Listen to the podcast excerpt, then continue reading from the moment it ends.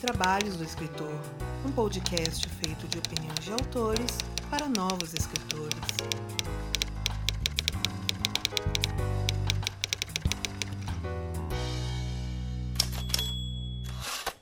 E muito do que toca este projeto vem diretamente do apoio dos nossos padrinhos e madrinhas, em principal aqueles que contribuem para a nossa categoria bronze, a nossa categoria de 15 reais. Iniciando meu agradecimento aqui por Janaína Bianchi, Margarete Bretoni, Ana Lúcia Merege, Daniel Malaguti, Diana Passi, Carolina Vidal Décio, Aline Viana da Cruz, Bruno Batista, Rafael Rodrigo dos Santos, Ian Fraser, Gustavo Aranha, Fernando Hansel, João Marcelo Conte, Cornetê, Clécio Alexandre Duran, Michel Costa, Rubens Travasso de Augusto Filho, Di Toledo, Carlos Diego, Gabriel Mate, Ricardo Balbino, Daniel Morini, Gabriel Jesus Moreira, Elias Romaneto, Arthur Jorge Dias, Paola Lima Siviero, Diego Mas, Janito Feira Filho, José Bandeira Filho, Daniel Falador Rossi, Angresson da Silva e Mike Bárbara. E se assim como eles você também quiser ajudar com a continuidade desse podcast, consumir o nosso conteúdos no feed prêmio e ajudar esse projeto a crescer mais, Faça sua parte através do link padrim.com.br barra 12 trabalhos ou pelo catarse.me barra 12 trabalhos e torne este podcast mais digno dos seus ouvintes. Bom dia, boa tarde, boa noite, seja lá que hora que você está escutando este podcast. Seja bem-vindo, né? Primeiramente, que esse cara tipo, não tem o que falar mais, né?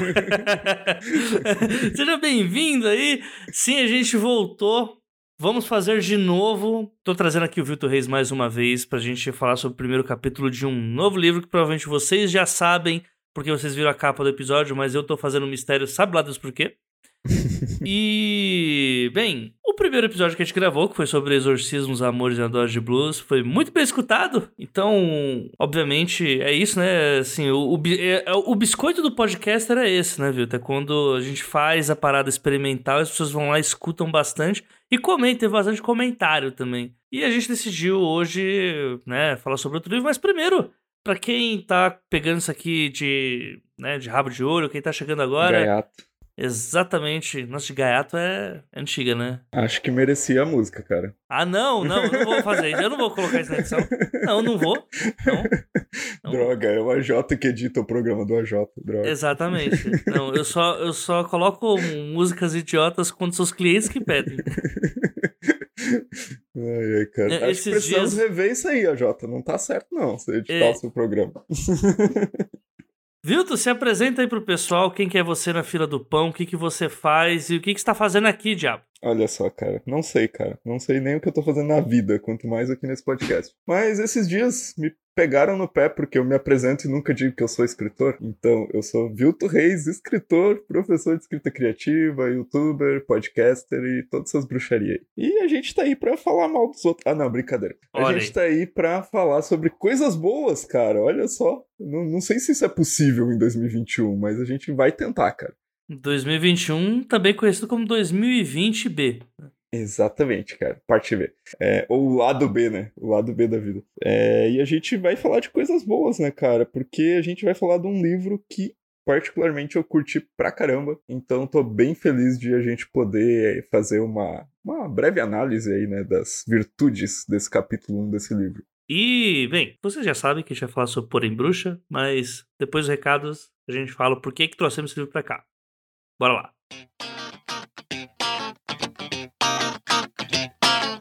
Bora lá mais uma rodada de recados aqui da quinzena da semana do mês. Não sei quando que você está acompanhando este episódio. Né? Dois Trabalhos tem essa rotina dos ouvintes de muitas vezes escutar o episódio uma, duas, três semanas depois que ele saiu. Então fica esses recados aí para todos vocês. Eu tô fazendo o possível para manter os recados sempre relacionados ao mês vigente. Então eu queria começar, obviamente, falando sobre Padrinho Catarse. Nós estamos aí para bater uma meta muito legal aí, que é pra gente ter o Eis a Questão, podcast da Ana Fagundes Martins podcast da Blanche, que vira e mexe tem eu lá fazendo umas pontas e também com um convidado com microfone rotativo, que no caso agora é a Diana Passi. Para quem não sabe, os episódios do Ex a Questão, eles estão saindo numa rotina de dois por mês, um no feed público e um no feed premium, e a meta que a gente vai bater permite que a gente tenha os episódios nas duas semanas vigentes do mês.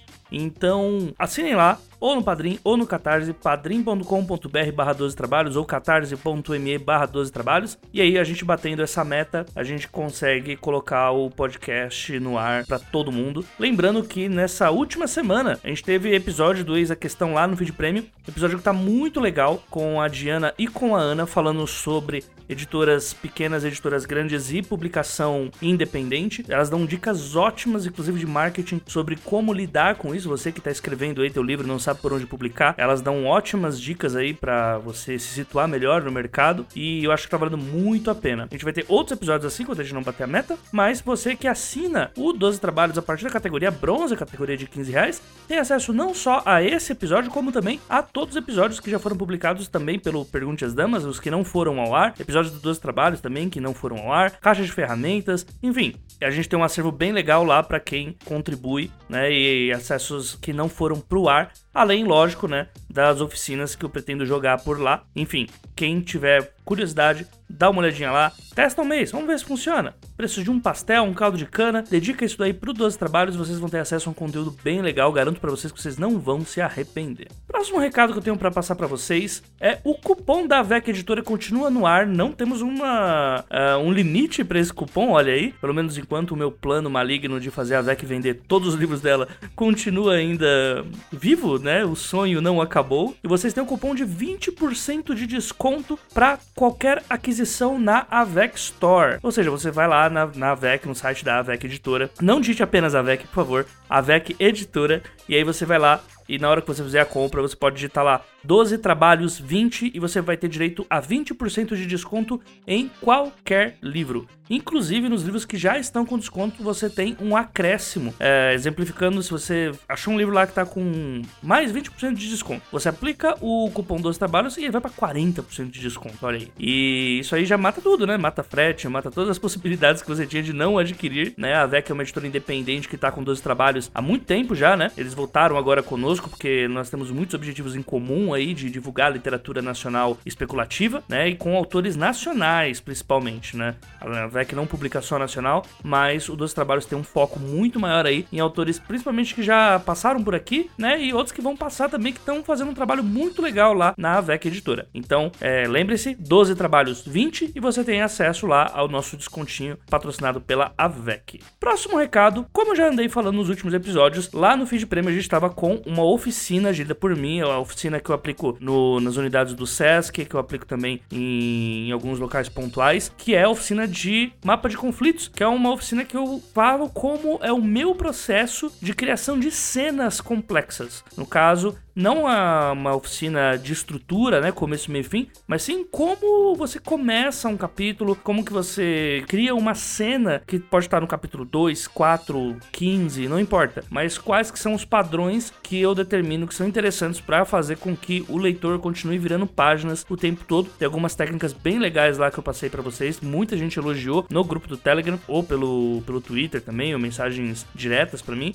Tô bem orgulhoso assim de ter conseguido fazer essa oficina em formato formato de áudio. Essa oficina ela foi até o dia 15 agora de abril e agora para todos aqueles que participaram da oficina de alguma forma, agora eu vou deixar um espaço para dúvidas. Qualquer dúvida que vocês tiverem sobre a oficina é só vocês mandarem, que a última parte dela vai ser apenas respondendo essas dúvidas. Então vocês vão ter esse espaço aí de feedback praticamente. A minha ideia era fazer realmente como se fosse uma oficina, né, onde as ideias são passadas e depois a gente vai trocar, né? Ver o que, que vocês entenderam sobre isso, o que, que ficou de dúvida, é, ampliar um pouco mais desse esse tratamento que eu faço de cena após cena, né? Então, se você escutou a oficina, vai lá, deixa sua dúvida caso você tenha alguma. Eu espero que ela tenha ficado mais clara possível, mas caso não, não tem problema, eu vou deixar um episódio só para esclarecer cada uma dessas dúvidas. E caso você não tenha acompanhado, também não tem problema. Eu pretendo em breve mandar ela pro ar de novo. Por enquanto eu tô pensando em outras oficinas, né? Eu acho que é interessante a gente ter essa rotatividade, é, não só para ter o elemento aí de novidade, né? Mas também pra gente não pensar que é apenas isso, né? É, tratar também sobre diálogos, tratar sobre até a estrutura, quem sabe? Apesar de eu achar que é um tema que qualquer oficina hoje você acha, né? Também falar um pouco sobre estrutura de conto, estrutura de novela, esse tipo de coisa. Eu acho que vale muito a pena abordar esse tipo de assunto. Então, fiquem aí inteirados, né? Contribuindo pro 12 trabalhos pelo Padrinho, pelo Catarse, que vocês vão ter muitas novidades por lá. E também, por último, mas não menos importante, o grupo e o canal do Telegram do 12 Trabalhos. Vocês podem ter acesso pelo nosso link do Anchor, porque pelo Spotify tá tudo muito bugado lá. Eu digito certinho no Anchor tudo e lá o Spotify dá algum erro lá, eu não entendo muito bem como é que tá acontecendo as coisas por lá. Mas o ponto é, você tem acesso ao grupo do Telegram, que é um. Você tem duas opções, vocês podem ir ou pro grupo, que é onde tem outros ouvintes, vocês podem trocar ideia lá. Muitos ouvintes veem alguma coisa na internet, jogam lá, dicas de escrita eles jogam lá também. Acho que é uma forma bem legal assim de trocar, né? E para quem não quer, ah, meu, AJ, mais um grupo, não aguento mais notificações. Vai no canal do Telegram dos Trabalhos, que lá você vai ter acesso a todas as novidades dos trabalhos. Assim que sai episódio, eu posto lá. Quando tem alguma informação de bastidor, com quem que eu vou gravar, com quem que eu tô gravando, eu peço perguntas também pro, pro pessoal. É por lá, pelo canal que eu faço esse pedido. Então, se vocês quiserem ter essas informações de bastidores, informações a mais sobre os trabalhos, vai lá, canal do Telegram vocês vão ter os acessos aos links aqui no post do Anchor ou também pelo do Audio Cosmo e aí vocês vão poder acessar por lá, tá bom? Enfim, por enquanto é isso que eu tinha para passar para vocês, pessoal. Uma ótima quinzena a todos e bora lá pro episódio com o Vilto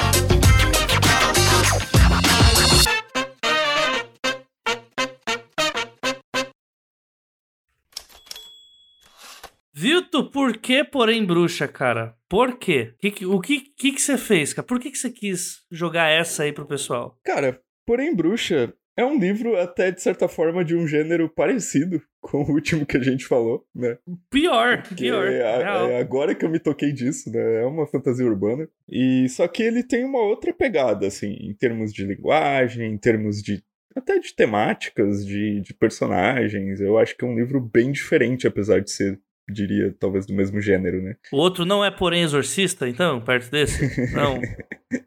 é, o, o Eric tem uma escrita mais lírica, assim, né? Mais cinzenta ao mesmo tempo, né? Acho que transmite muito da personalidade dele. E a Carol não conheço para poder falar isso, né? O Eric eu posso falar, né? Mas a, a, escrita da Carol nesse livro, cara, ela tem uma linguagem que puxa um pouco do romance policial, né? Uhum. Da coisa da escrita, assim, mais seca, mais direta. A própria personagem, assim, ela tem um pouco daquilo. Ah, que a gente poderia citar meio Jessica Jones da Netflix, pra sim, fazer um paralelo mais sim, pop. Né? Total. Né? E, mas eu também faço um outro paralelo, cara, com um escritor clássico de literatura policial que é o Raymond Chandler.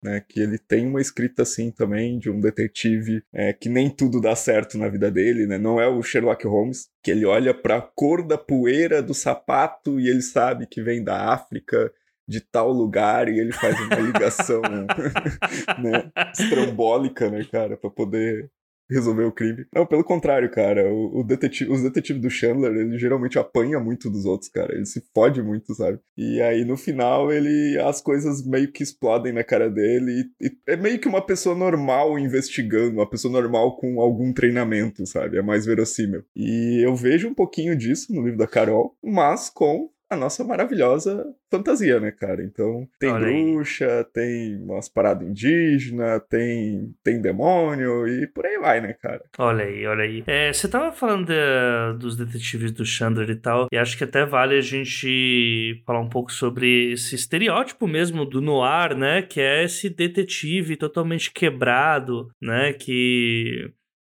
isso vai se modificando conforme o tempo passa, né? Você tem esses romances policiais do detetive que é um gênio e uhum. praticamente os livros são um interativo pro leitor tentar adivinhar quem que é o assassino ou não. E talvez esse seja um fenômeno que faz com que os autores comecem a criar saídas mirabolantes muito loucas, tipo, ó, oh, você não vai conseguir adivinhar isso. Por quê? Porque eu vou longe demais agora. Olha até onde Pablo Vittar foi. Conseguiu desvendar os grãos de areia na chinela do assassino, né? Isso vem se modificando, né? Trazendo essa estética do cara que vai passa a ser o cara alcoólatra, que, tipo, tem a família toda destruída, o fumante que abandonou a família e agora só vai se dedicar ao emprego, né? E uhum. aí eu vejo nesses, tanto no livro da, do Eric quanto o da Carol já, uma ideia que vai mais né, flertando com os tempos atuais de problemas até mesmo psicológicos, né? Indo, Sim. né, esse, esse quebrado não é mais tão físico, né? Tem uma outra coisa, eu acho que diferencia tanto o livro do Eric como o da Carol, que é a questão de relacionamentos, cara. Porque hum, se sim. tu pega o livro do Raymond Chandler, se tu pega até Jessica Jones, né? Eles têm muitos problemas de relacionamento, sabe? E eu acho que o, por exemplo, uma coisa bem legal do Porém Bruxa é a rede de apoio que a personagem tem, sabe? O brotherzão dela lá, o Murilo, a Dulce. E tem mais uma amiga que é a policial. Talvez a gente tenha trocado os nomes aí nessa, nessa jogada. Sim, mas o objetivo é falar do primeiro Exatamente. capítulo. Então, mesmo que é. ele já tenha lido a história, é um livro que vai abordar a diversidade de certa forma. Sim, com certeza. Cara, vou, deixa eu ler o primeiro parágrafo, Jota, porque eu acho que é bem legal, cara. Ele começa de uma forma que tu acha que vai por um caminho e ele dá uma subvertida bem legal. Certo. Vamos lá. Somos as filhas de todas as bruxas que vocês não conseguiram queimar. Bem poderia ser verdade. A Inquisição nunca conseguiu queimar uma bruxa sequer. Então a descendência das legítimas é extensa. Sei disso de fonte segura. Sou uma delas, afinal. A frase feita sempre me toca. Quer a veja na internet, quer como agora, pichada no muro de uma propriedade abandonada tomada pelo mato. E aí ela emenda uma descrição dessa, dessa pichação que tem no muro, né? O que, que eu acho legal, assim, logo de cara, assim? O que, que me chama atenção? Ela usa uma coisa, assim, que não é inovadora na literatura, porque, assim, o Tolstói já fez isso em Ana Karenina, né? Ou a Jane Austen já fez isso, né? Ah, é uma verdade mundialmente conhecida que todo homem rico precisa casar. Né? Tô parafraseando aqui, não é exatamente essa a frase da Jane Austen. Que é a ideia, né, Jota, de começar citando uma frase que é meio senso comum sabe? E essa frase, somos as filhas de todas as bruxas que vocês não conseguiram queimar. Não é que ela seja um senso comum, mas ela é uma frase conhecida, contemporânea, uhum. sabe? E ela, na sequência, já meio que contradiz essa frase, né? Ela diz, não, não, na verdade a Inquisição não queimou nenhuma bruxa. Aí tu já fica meio assim, né, cara? Pô, o que que essa mulher tá fazendo aqui, né, cara? O que que, que, que pra onde que vai isso aqui, sabe? E aí a narradora diz: Não, eu sei disso de fonte segura, porque eu sou uma delas afinal. É, e aí tu Opa, peraí. É, tem uma crescente bacana, né? Um... Não é algo assim, tipo, Marcos Bulhões e Machado de Assis, mas é alguma coisa, né? Não é eu preciso inovar toda a história da literatura nesse trecho aqui. Não, não é, não é isso, cara. É bem feito, entendeu? eu, eu reli o. Que assim, é engraçado, né? Quando a gente lê um livro há muito tempo e tem uma memória muito boa dele. Eu tenho uma ótima memória do Porém Bruxa. Foi um livro que eu li rapidinho né? Mas Sim. quando eu fui ler o primeiro capítulo, eu, eu não achei um capítulo assim, uau, meu Deus, eu quero... Tipo, o último livro que a gente tinha colocado aqui, que foi o Exorcismo dos Amores da de Blues, ele acontece bem rápido, né? Ele é, ele, apesar dele ser um capítulo maior, ele uhum. acontece bem rápido, né? Eu não vou ficar fazendo comparativos aqui, mas eu acho que há várias formas de você fazer um primeiro capítulo, porque tudo depende daquilo que você quer apresentar para o teu leitor, né? Acho Sim. que o primeiro capítulo, tal como a primeira frase ou o primeiro parágrafo, ele vem sempre para dar uma síntese daquilo que a gente vai encontrar no começo, meio e fim daquela história. O primeiro capítulo, ele é meio que um abre-alas, um... É a entrevista de emprego é o primeiro capítulo, né? Uhum. E aí eu não... Assim, o primeiro capítulo do Porém Bruxa, para mim, ele é redondo. Ele sabe o que ele quer e ele é bem pragmático nisso. Ele. Ah, eu vou aqui apresentar a bruxa, né, que é a protagonista. Vou apresentar a vida sexual dela, que é algo bastante importante para a narrativa, para mostrar Sim. o perfil dela, né? Uhum. E aos poucos eu vou jogar aqui umas duas ou três esquinhas aqui de até que ponto essa história pode chegar, né? Que ela vai citar é, divindades gregas, só que o gancho que o capítulo deixa pra gente é que vai se tratar de uma trama de um desaparecimento de menores de idade, né? Uhum. Então, assim, eu gosto de como ele é redondinho, ele sabe o que vai apresentar, ele também joga pra gente uma isca lá em cima. Olha como isso pode virar alta fantasia, mas é isso aqui que a gente vai trabalhar, é essa coisinha aqui. E aí eu, eu acho ele bem tranquilo, não é tão conflituoso, mas eu acho uhum. que ele se cumpre o que se propõe, sabe? É, a Jota, quando você falou da personalidade, cara, do estabelecer a personalidade dela, eu queria chamar atenção para uma coisa, né? A gente Hum. tem um jogo aqui que é a questão narrador em primeira pessoa. Isso, verdade. Né?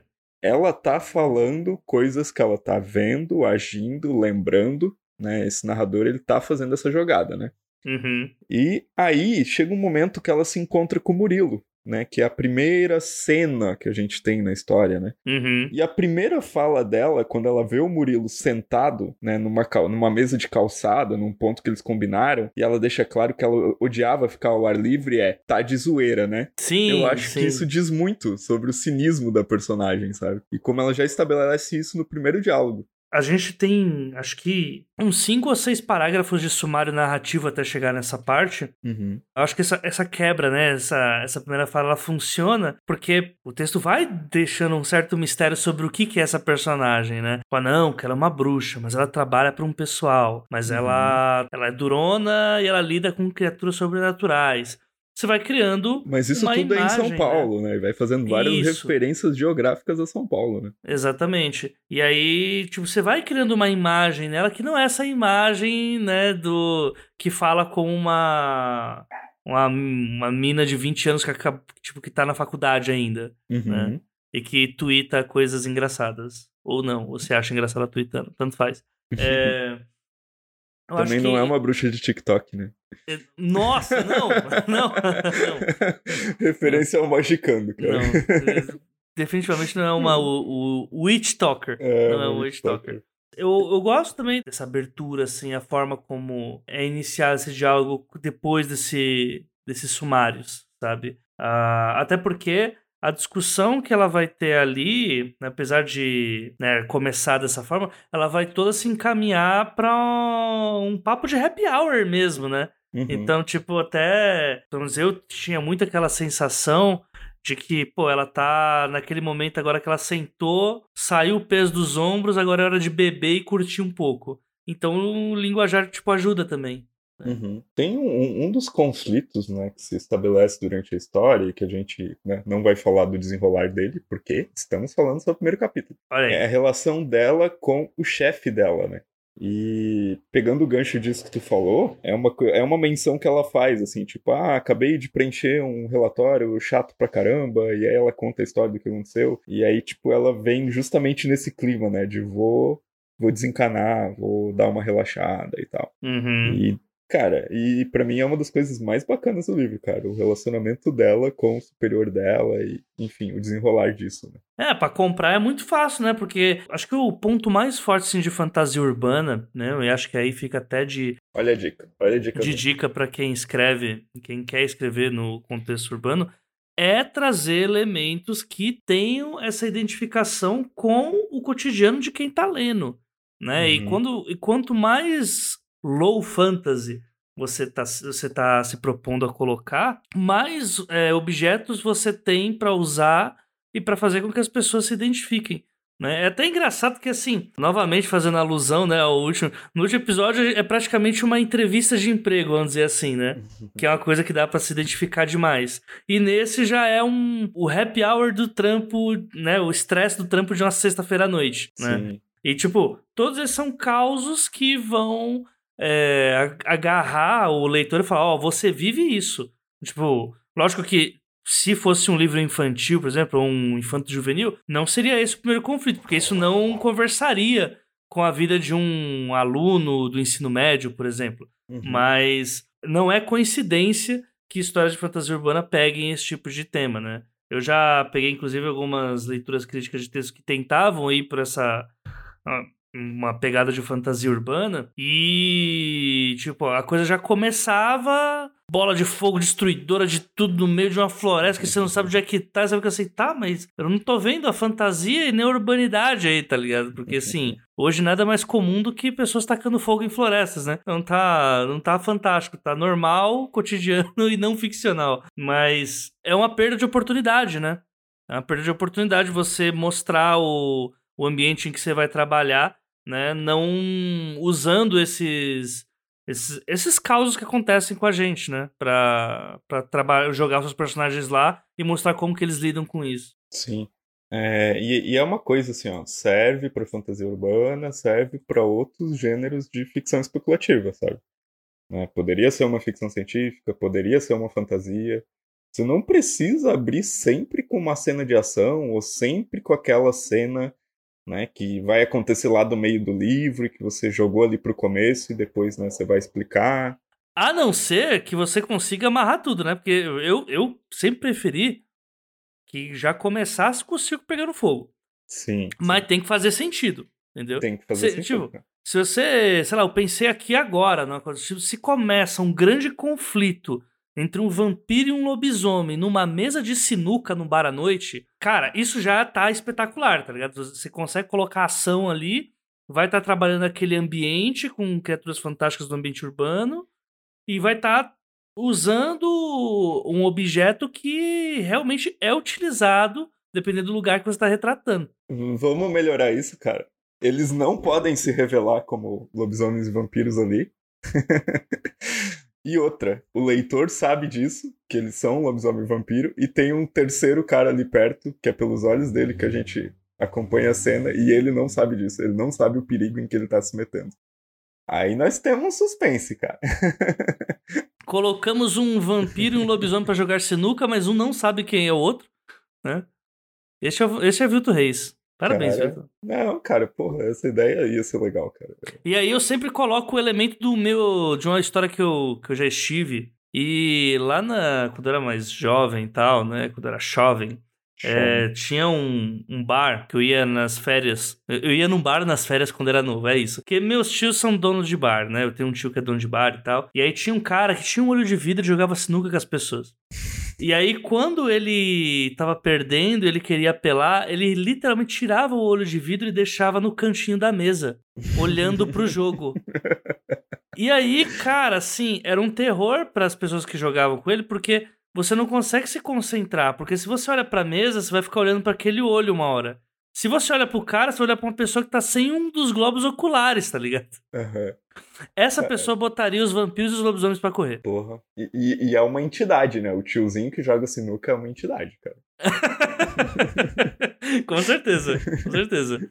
E eu sei é. que você que tá ouvindo já imaginou aquele tiozinho da sua vida. Exatamente, cara. É um arquétipo, é um arquétipo. Passando giz no taco. E, pe... e virando um rabo de galo. Camisa aberta no peito, correntinha e tal. Não, aí é, é um bicheiro, viu? É, é, um... é, é, mais amplo esse arquétipo, não é tão ligado a. Inclusive, estou escrevendo sobre esse arquétipo, viu? Olha só. Olha aí, olha projeto só. secreto vem aí. Eu gosto muito, e eu sempre vou, né? É o evangelho da estrutura em três atos, eu vou escrever ainda, preparei. Eu gosto muito da estrutura em três atos porque ela começa com o passo da apresentação do personagem para depois vir pro incidente inicial, sabe? Hum. E eu hum. gosto muito disso, cara, porque eu acho que é justamente. É, ou é um pouco do que aparece aqui no livro da Carol, né? Não sei se ela fez isso conscientemente ou inconscientemente. Mas ela começa apresentando o personagem, comportamento, espaço, clima, o tom da narrativa. E aí tem uma breve menção ao incidente inicial, que é a questão né, do sequestro de crianças, né? E que ela tem uma intuição de que tem algo relacionado ao trabalho dela. Porque a princípio não seria o trabalho dela investigar um sequestro de criança, porque o negócio dela é relacionado ao sobrenatural, né? Então, acho que não sei, né? Eu, eu, eu, gosto muito de começos assim e acho que funciona também um pouco por causa disso, né?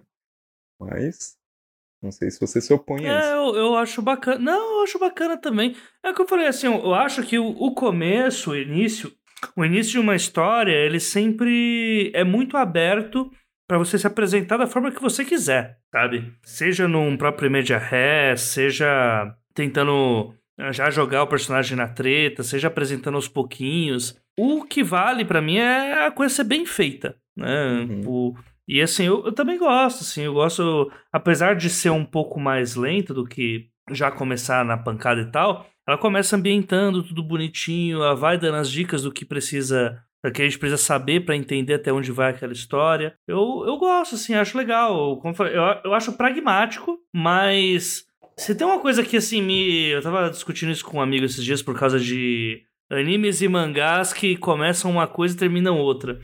Eu não, eu não gosto de ser enganado, sabe? Eu, eu, eu tenho ódio de ser enganado. Eu, quando assino o contrato, eu quero, no mínimo, eu quero receber o mínimo dele, né? Tá, a não explica, ser que. Explica, eu quero exemplos. Teve a época em que foi publicado um livro que hoje já é bem mais conhecido do que era na época, que é o A Cabana. Li, li na adolescência, hein? Li na adolescência. Foi um dos livros que me fez voltar a ler quando eu era adolescente. Olha só. Revelação. É, eu li, vivi e perdi. Esse é o meu. a cabana, quando ela veio pro Brasil, a sinopse ela remetia ao que seria uma história de mistério. Porque é um, é um pai que perde um, um filho numa montanha congelada, tem uma cabana lá. Sim, é por isso que é cabana, viu, gente? Aí você perde lá o, o garoto, e aí a família se desestrutura, fica uma merda, e aí o pai uma hora decide que vai voltar para essa montanha para procurar o filho. A sinopse era mais ou menos sobre isso. Não era dito que era um livro de autoajuda barra religioso. Aí você tá lendo lá porque você quer ver o desfecho disso, o que, que aconteceu com esse moleque, vou encontrar um corpo, vou encontrar um moleque, ele foi raptado, ele não foi raptado, tem um serial killer, não tem, você não sabe. Uhum. E aí daqui a pouco começa a abrir a porta, começa a aparecer Jesus, Maria, Deus, Gabriel. Vira uma grande happy hour dos céus. E você fica, irmão, isso não tinha acontecido até tipo um terço do livro. Por que começou agora? Esse é o sentimento de fui traído, né? Hum. E o livro da Carol, para né, fazer. Por que, que eu disse tudo isso? Né? É um livro que ele, ele é bem fechadinho na proposta que ele quer. Ele não vai ousar, nossa, che... tweet do Neymar, o ousado chegou, já tô com refrigerante. Não, não é isso. Ele joga pra gente ali o que tem na sinopse, é o que você vai encontrar ali. Não vai. Não vira É. Power Rangers do, do nada, né? É, não vira. É um livro que é bem seguro, sabe? Ele, ele sabe o que quer fazer, não vai tentar inventar, né? E ao mesmo tempo também não vai relaxar. E isso dá um certo conforto pra mim, sabe? Tipo, Uhum. de- o meu dinheiro não vai ser perdido aqui. Bom, eu- vou teorizar um negócio, cara. Pegando Teoriza. o gancho do que tu falou do, do- da parada do mangá, que é uma narrativa que começa e tipo, ah, beleza, continua aí, cara, fez sucesso, né? E aí o cara vai escrevendo. A mesma lógica que serve pra, tipo, Watchpad, né? Às vezes o cara lança o primeiro capítulo, Sim, dois, sim. e vai bem, aí ele se empolga, recebe vários feedbacks e continua escrevendo. Até porque os grandes disruptivos, né? São aqueles que falam: não, a história que eu tinha pra contar é essa, não continuarei fazendo. Aí todo mundo fica, nossa, que genial! Sendo que, tipo, é o mínimo, né? É o mínimo. não vou enganar os meus leitores. Nossa, que puro! Olha só, né? Olha só. É, mas, cara, eu, eu acho que isso tem um pouco a ver com planejamento, cara. Planejamento da história, sabe? Também, também. Né? O cara, ele não sabe como é que essa história vai acabar, não sabe pra onde que tá indo. E aí ele começa a escrever lá, e, e assim, cara, não adianta. Se você já assistiu um daqueles animes que tem 800 episódios, e eu acho que tu já deve ter assistido, AJ, porque eu também já assisti, é... obviamente ali tem uma questão financeira, né? Nós temos uma baita audiência, a gente não pode acabar Sim. com essa história e a gente né, vai ficar enfiando, né? Vira a lutinha de Dragon Ball, tá ligado? 300 Sim. episódios é a mesma luta. É, na literatura, cara, eu, eu acho um certo problema tu não saber pra onde a história vai, né? Porque em algum momento tu pode brecar, assim, né? Tu não ter um mínimo planejamento, nem que seja uma página, cara, listando os pontos por onde a história vai passar. Às vezes eu acho que é melhor ter esse planejamento de uma página do que não ter nenhum, né? Eu É, concordo. E eu acho que tu corre um grande risco, sabe? De acontecer talvez isso que tu falou, Jota. De tipo, ah, a história vai começar aqui. É, seres humanos aprendendo um novo tipo de agricultura com alienígena. Aí, de repente, cara, entrou vampiro, lobisomem e um demônio japonês no meio. E o cara virou Power Rangers. Né? Porque o cara não sabia pra onde que a história ia, sabe? E vira aquela saladona, assim, que não dá pra entender mais nada, né? Por outro lado, cara, Agora, pensando na questão de mercado, eu já vi livros que usaram a estratégia de tipo assim, né? A gente, a gente pode citar a Batalha do Apocalipse, cara, do Eduardo Spohr, Olha aí. né? Que tipo entrou no catálogo da Avon. E tu acha, cara, que todo o público da Avon que comprou esse livro, que foi bastante, né? Que é um, quase um case, assim, um caso quase que único, né? É, eles compraram porque eles iam ler um livro de fantasia com um anjo que tem um estereótipo meio de paladino da justiça e que, enfim, que vai lutar a Batalha do Apocalipse. Ou a galera comprou porque, ah, a Batalha do Apocalipse deve falar de coisa da Bíblia, vamos comprar pra ler. Não tá errado. então, cara, e também já vi um outro escritor, que eu não vou citar o nome. Marcos que... Bulhões. Não, não, não, cara. que ele disse justamente isso, cara, que ele ia escrever um livro com o título se encaixasse em, tipo, em outra estante literária que não fosse aquela ficção ou literatura brasileira, para que as pessoas chegassem na livraria, topassem com o livro dele e levassem, cara. Só que os livros dele são meio pesadões, assim, em termos de. são meio policiais, meio pesadões. Então. Não é o Marcos cara. Não, não é, não é. Não, é, é foda, é foda. É porque esse ponto aí que eu tô. que eu tô colocando é realmente sim, é. Eu não sei nem se é falta de planejamento, tá ligado? Uhum. Eu realmente não sei. É, pode ser. Como dizia um chefe meu, são várias variáveis. Várias é, variáveis. É, então tem desde mercado até o cara anta, tá ligado? Tem, pode, pode ser tudo isso, né? A parte de mercado é a que eu mais critico, porque aí tá, pô, né, tá destruindo o talento de alguém. Tipo, com. Eu lembro que na época de Breaking Bad, o Vince Gilligan foi mais um aí que foi chamado de gênio porque quis terminar na quinta temporada. Não, que é só a história que eu quero contar, né? E ficou anos a, a AMC tentando renovar Breaking Bad pra ter mais, que tinha que ter mais. E, pipopopó, e aí, agora tem o Better Call Saul, né? Sim. Mas na época, eles queriam muito que continuasse aquelas, aquela história, sabe? Ou Supernatural também, né? O original é até a quarta temporada, ou quinta temporada, se não me engano. Sim. Quando o showrunner principal que teve a ideia da história com começo, meio e fim saiu, a TV falou: ah, quer saber? Vamos contratar outro, não deve ser tão difícil fazer. Aí virou malhação supernatural, né? Que aí todo ano é, vamos matar. Depois que matou Deus, a gente vai matar quem? Ah, vamos inventar quem veio antes de Deus agora, tá ligado? Aí, aí, aí é uma parada que, tipo, é um, é um padrão meu. Quando entra nessa vibe de. Ah, vamos elevar até o máximo, do infinito e além. Tipo, não era esse o contrato. A minha suspensão de descrença morre aí, tá ligado? É uhum. tipo, estou me sentindo agredido, não vou. Aí eu paro. Então, AJ, isso me fez lembrar que eu tenho um projeto que é para sair na metade do ano, no Catarse, assinaturas, que é um projeto de quadrinhos, né? E aí veja só você a minha loucura. Eu pensei o seguinte, cara, eu quero fazer um projeto por arcos, né? Ou por temporadas, se for mais fácil a pessoa entender. É, qual que é a ideia? Vai sair um capítulo por mês, e ao fim de 12 meses eu preciso ter contado uma história fechada. Porém, digamos que esse quadrinho tenha uma boa aceitação para o público. Né? Eu estou fazendo um negócio uhum. pensando, eu quero ter um bom público leitor. Se essa história não atingir essa meta, né, isso desde o começo vai ser falado para os assinantes. Nós não vamos continuar. Né? A história vai ser fechada em 12 capítulos. Agora, se continuar, eu tenho possibilidades de gancho nessa minha história para fazer mais temporadas ou mais arcos, uhum. né? Então, assim, é um negócio meio previsto, sabe? Que tem a Sim. possibilidade de continuação. Sim. E outra coisa também, é, eu peguei, por exemplo, uma ideia que tá lá em Sandman, do New Gaiman, né? Desde uhum. o princípio existe, existe o arco maior da história e existem pequenos arcos, né? Que ele vai Sim. contando com... Enfim, fechando histórias divididas em alguns capítulos.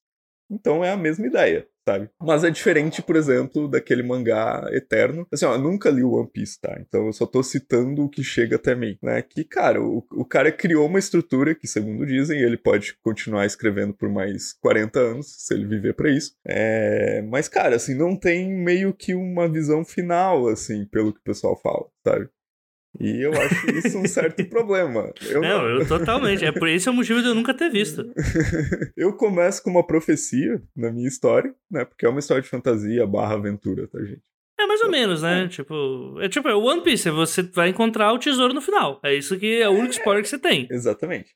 Mas, é. tipo, na, na, minha história, então, o que, que vai ter logo de cara? Já dando um spoiler aí pra galera, que não é um spoiler, né? Porque vai estar tá na página de apresentação do projeto, então não é um spoiler. É, a história começa com uma profecia, né? Então isso é tradicional de histórias de fantasia e tal. Então, cara, assim, desde o começo existe uma limitação de tempo para que aquelas histórias todas aconteçam. Para mim, no momento em que a profecia se realizar, acabou, cara. Não faz mais sentido continuar, sabe? Porque isso uhum. é o que eu uhum. prometi desde o começo, sabe? Então, esse é o arco maior da história. Então, Sim. eu vou ter que ser fiel a isso, cara. Mesmo que a história esteja, sei lá, chegasse a uma loucura de 10 mil assinantes que teria um espetáculo, eu vou ter que ser fiel a essa história. Né? O que eu posso fazer, talvez, né, pensando em projeto e tal, é, digamos assim, ah, beleza, gente, acabei de contar essa história, eu vou contar a história agora do personagem X. Se vocês quiserem continuar assinando o projeto, continue. Aí eu acho justo, entendeu? Mas, cara, Sim.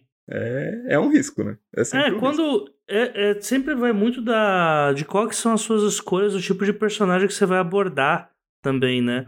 Igual a gente indo pro livro da, da Carol, aqui de novo, é um tipo de história que, apesar de Tipo, é um livro bem curto e tal. O ambiente que é levantado, todo o cenário, ele tem uma capacidade para também ter infinitas histórias. Sim. Porque você não tá. Quando você lida com a baixa fantasia, você tá ligando, vai, com um caso, o caso da semana. Você uhum. pode ter, cara, assim, Arquivo X foi uma série de 800 milhões de temporadas que só era baseada em caso da semana. Cada episódio é um caso da semana diferente. O próprio Lucifer, né, cara? Sim, sim, é. Sendo mais atual, assim, Lucifer também. A Dr. House, né? Também é um, sempre o caso da semana. E aos poucos, tipo. E aí, nem é uma coisa. Tipo, o autor pode falar, ah, não, mas eu quero também no meio disso contar uma, um subplot do protagonista, do porquê que ele é do jeito que ele é. Isso vai demorar nove temporadas, mas sempre vai rolar. É, o, o principal é ter o, o monstro da semana, entre aspas, né? Pode uhum. ser tanto um monstro quanto uma doença, quanto um paciente que quer quebrar o hospital, não importa. A ideia de você é, você ter trabalhar com esse entre aspas minimalismo uh, na trama, abre para você um leque que você pode criar milhões, milhares de histórias né, no mesmo plot sem precisar. É tipo, é uma é o que eu tô falando que é o que eu vejo nesse livro da Carol. Ele é muito seguro, né? Uhum. Você não, você, eu, quando eu comecei a ler ele, eu já sabia que eu não ia ter aquela personagem salvando o mundo no capítulo final, entendeu? Sim. Uhum. E isso é muito confortável, muito. Até pra galera que pensa em escrever séries de livros, né, cara? Eu, uhum. eu, eu, uhum. tenho falado, tenho dado essa dica. Cara, quer fazer uma série? Faz. Tu quer muito fazer uma série? Faz. Só que o primeiro livro faz uma história que se fecha, entendeu? Uma história que pode ter um ganchinho lá para continuar e tal, mas uma história completa, entendeu? E lança. O negócio foi pra frente, tu continua a tua série. Se não, pense em outra história. Uhum. Eu, eu tenho pensado muito nisso, sabe? Histórias fechadas. Elas podem ter ligações, mas histórias fechadas. Eu não sei se você tá acompanhando a, a Carol no, nas redes da vida aí, mas rolou exatamente isso, o pessoal, tipo, o Porém Bruxa, a gente tá falando aqui, é um, ele é um livro independente da editora VEC, e ele vendeu muito bem, assim, no começo, né, uhum. ele e foi bastante comentado também nas redes sociais. E muita gente falava do tal do, do chefe, né? Da. Eu esqueci qual é o nome que ela dá pro chefe, o. Corregedor, né? Corregedora. Eu não sei se ele é nomeado no livro, eu não, não lembro mais. Acho ah, que é. É, até. é, mas enfim. É. É, é, o corregedor e tal. E, tipo, tem muita dinâmica, muita tensão sexual da protagonista com o chefe. É, se você é chefe, não faça isso, mas enfim. uh, e também do dela com outros personagens e tal. E o público comprou muito essa parada né? Sim. E aí o povo fala, não, a gente quer uma continuação, a gente quer, porque não, uh, spoiler, não tem o beijo no livro, né? O grande, fica muito aquela coisa de, como assim eles não vão ficar no final, como assim? E o povo queria, queria, queria, até que eu falei, ah, então vai ter uma continuação e vai falar sobre isso. Se não tivesse, não teria problema. Sim. É, tipo, fica o gostinho de quero mais, mas Diria mais, cara, ela corre um grande risco de fazer uma continuação. Sabe por quê? Então, vou, hum. vou, fazer um, né, uma coisa que eu penso sobre livro 2, sabe? Hum.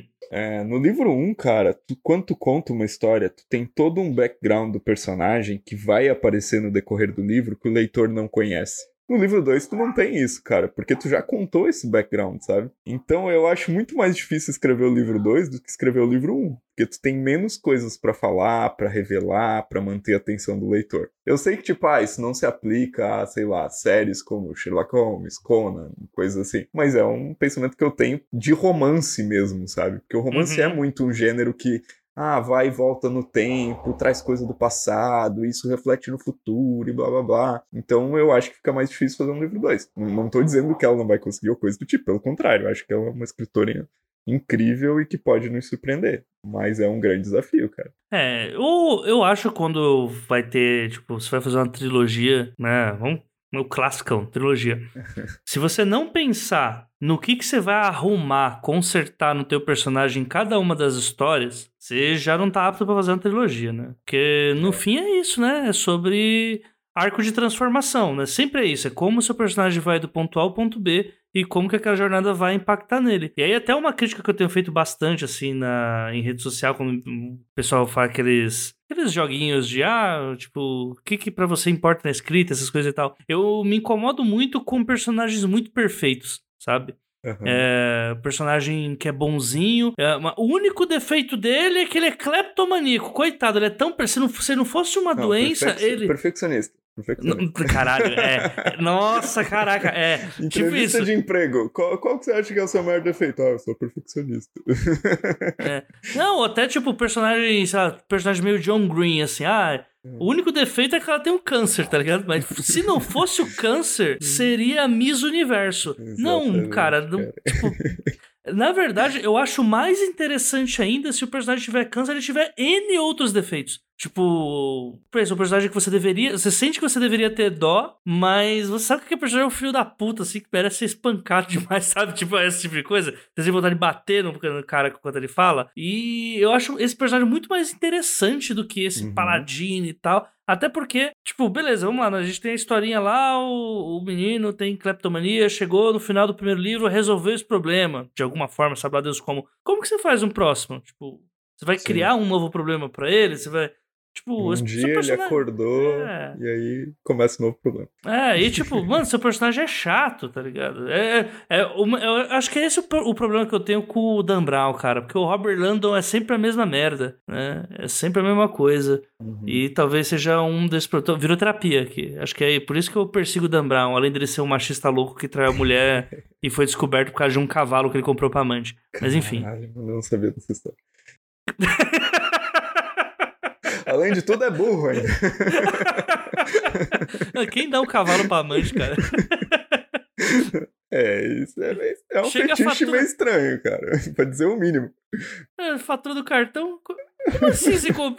você gastou 400 mil dólares no Jockey Club? é uma coisa que Dan Brown faria. Você, lendo das histórias, você sabe que ele faria isso. É... Acho que meio WandaVision, né, cara? A galera esperava um filme da Marvel com porradaria e piadinha e ver um bagulho meio cult, né? De, enfim, com vários, várias questões de subtexto e tal. Então, é, com livro eu nunca, eu real nunca vi isso acontecendo assim, sabe? Tipo, não consegui acompanhar. Oh, vou, vou, te falar uma estratégia que eu vi um escritor usando que eu achei muito maneira, cara, numa trilogia. Marcos Bulhões? Não, você tá com tesão de citar o Bulhões aí, né, cara?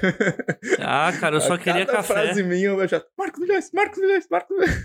É, é, é, é pra entrar na cabeça das pessoas. É, é, tipo, é tudo uma estratégia de marketing, viu? Até na hora que o público começar a perguntar, mas quem é Marcos Bulhões? Eu faço 12 trabalhos, 12 dossiê Marcos Bulhões. Uhum. Saquei, é, saquei. Esse é o Você tá criando a necessidade das pessoas Exato. saberem quem é para depois vender a solução, que é o seu Exato. programa aí, Arquivo aí, Secreto Marcos Bulhões. É, exatamente. Que na verdade vai ser um programa sobre autores ridículos. Não, pera.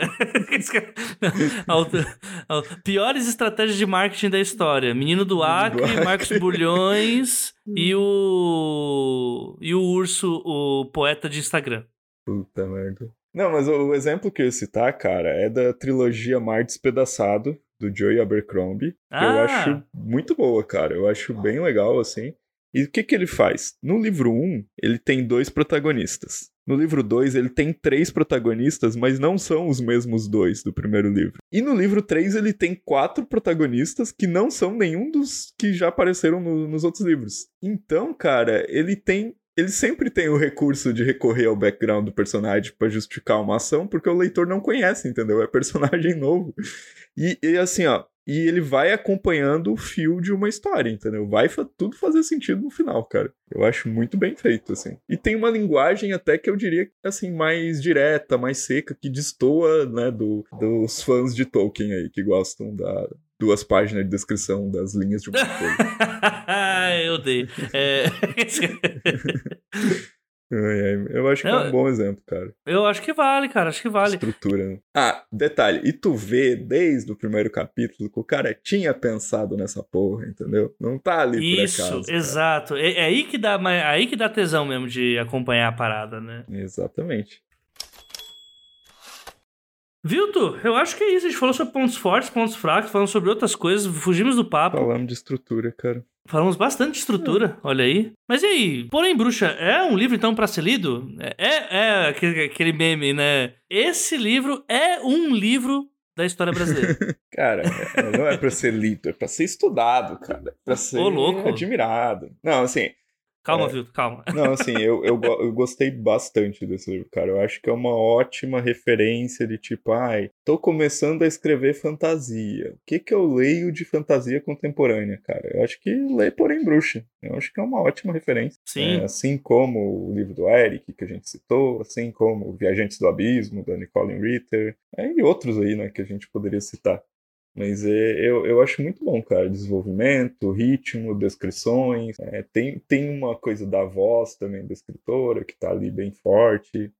Acho muito bom, cara. Eu assino embaixo, acho legal. Sempre é bom ler autores nacionais contemporâneos, principalmente quem escreve, porque aí dá para entender o que, que o mercado tá pegando para publicar, né? E também um, esse tom minimalista, né? No meio. Eu e o Vilton, a gente tava falando essa semana sobre erros de leitura crítica, sabe? Erros que a gente encontra em num universo aí que tem tanto autor com a sua história de mitologia criada de si mesma, só que não é de si mesma, que é chupinhado de um monte de lugar. Em poema, você... em poema, inclusive. Em poema. Você criou, você tem seu próprio mito de criação, que tudo isso é para uma narrativa sobre salvar o mundo. E é sempre aquela mesma coisa, aquele mais é muito bom ler uma parada minimalista assim que vai pegar conflitos cotidianos, uhum. né?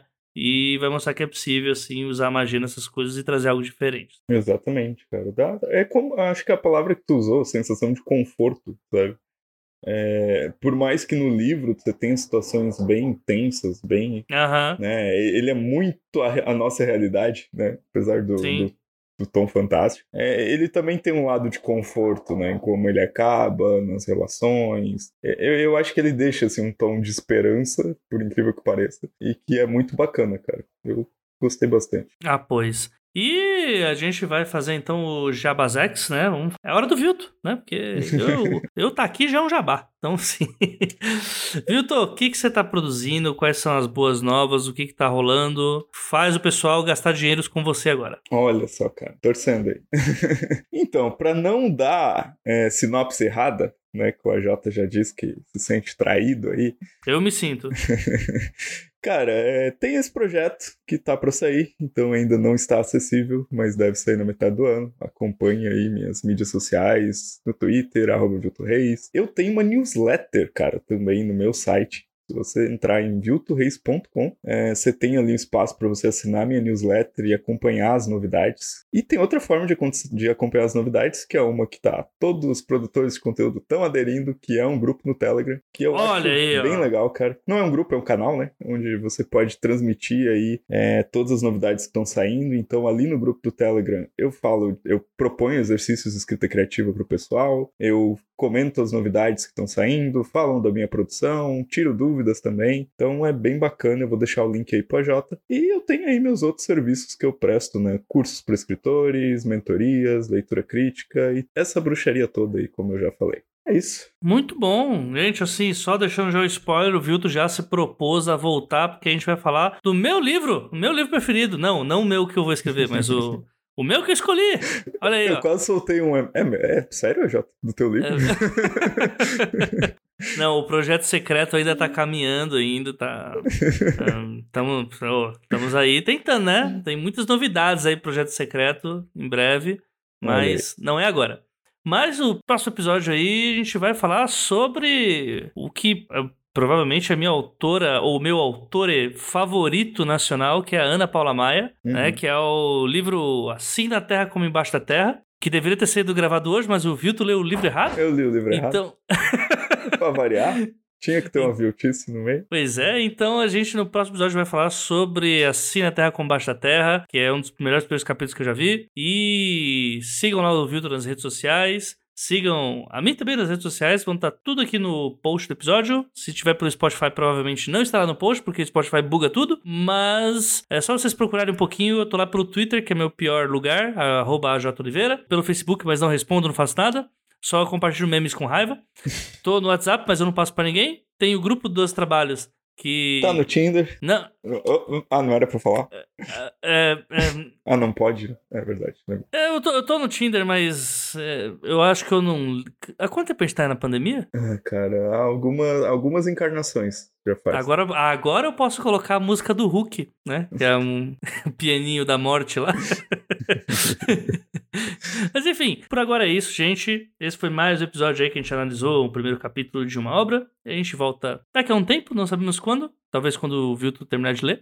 E a gente se vê por aí. Um abraço pra todo mundo e tchau, tchau! Valeu.